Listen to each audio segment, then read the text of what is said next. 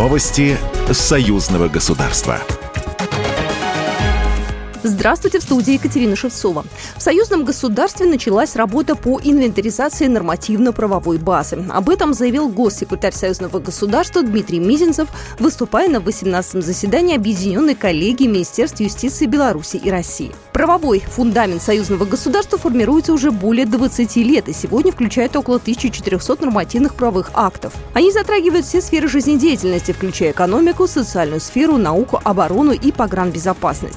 Кроме того, на коллегии обсудили и международные проекты. Сергей Хоменко, министр юстиции Республики Беларусь. Гармонизация законодательства – это спектр э, вопросов, которые касаются экономики, социальной сферы, взаимодействия, начиная с предприятия и заканчивая общегосударственными интересами. Вопросы защиты суверенитета, на заседании Минюсты Беларуси и России гармонизировали законодательство в части уплаты алиментов. А в ближайшее время Министерство Беларуси и России планирует подписать документ, связанный с взаимным признанием судебных решений всех категорий и программу взаимодействия министерств на 2024-2026 годы. Глава службы внешней разведки России Сергей Нарышкин высоко оценил организацию выставки «Обыкновенный нацизм», которая начала свою работу в Доме Москвы в Минске. По его словам, выставка подготовлена усилиями сотрудников ведущих российских музеев, которые работают в зоне проведения СВО. Они собирают свидетельства о ненацистском бандеровском терроре. Также сегодня в Минске прошло совещание глав органов безопасности разведывательных служб стран СНГ. Глава службы внешней разведки России Сергей Нарышкин рассказал, какие политические советы Лукашенко дал руководителям спецслужб СНГ. Политические советы, как действовать, когда, конечно, западный блок злоупотребляет своим положением и пытается дестабилизировать ситуацию в наших странах.